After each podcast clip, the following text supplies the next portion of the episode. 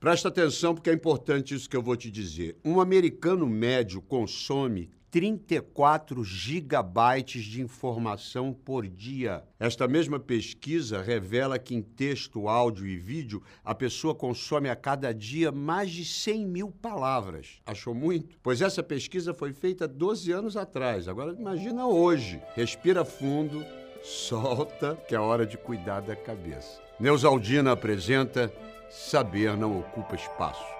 Os números da nossa vida digital, com quase 5 bilhões de seres humanos conectados na internet, como você e eu agora, são estarrecedores. Por exemplo, pela projeção do IBGE, o Brasil tem hoje 213 milhões de habitantes. Sabe quantos seguidores o jogador Cristiano Ronaldo tem só no Instagram? 275 milhões. Dá um Brasil inteiro, mais a Venezuela e toda a população da Austrália somados, todos seguindo o gajo.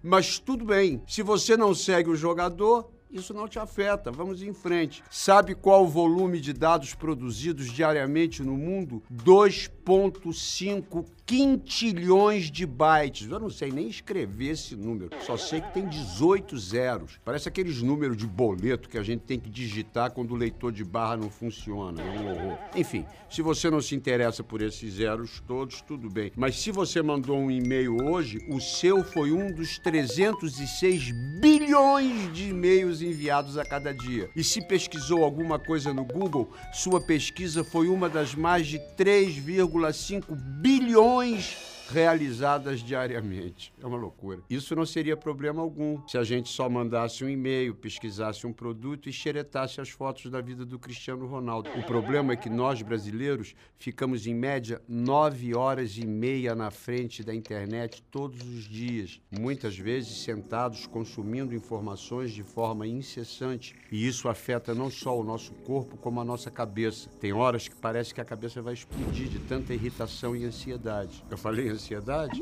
Então segura. A Organização Mundial da Saúde estima que quase 10% da população brasileira esteja sofrendo de ansiedade, dificuldade de concentração, problemas no sono, preocupação excessiva e uso de alimentação como válvula de escape e ainda pode causar dores sem justificativa física, como a própria dor de cabeça. Claro, tudo isso tem a ver com todos os problemas sanitários, econômicos, sociais do nosso mundo. Mas a gente precisa cuidar bem do equilíbrio emocional, da saúde mental e dá para fazer muita coisa que gera bem-estar. Coisas simples, como cuidar de si mesmo, celebrar pequenas conquistas, meditar, ouvir boa música, dançar em casa, brincar com os animais, cuidar das plantas, tomar sol rir, fazer exercícios físicos, dizer eu te amo para alguém que você quer bem. Bom, se eu não disse antes, vou dizer agora. Eu adoro receber comentário, viu, gente? Leio todos. Adoro ganhar coraçõezinhos, gosto de uns emojis fofos, gosto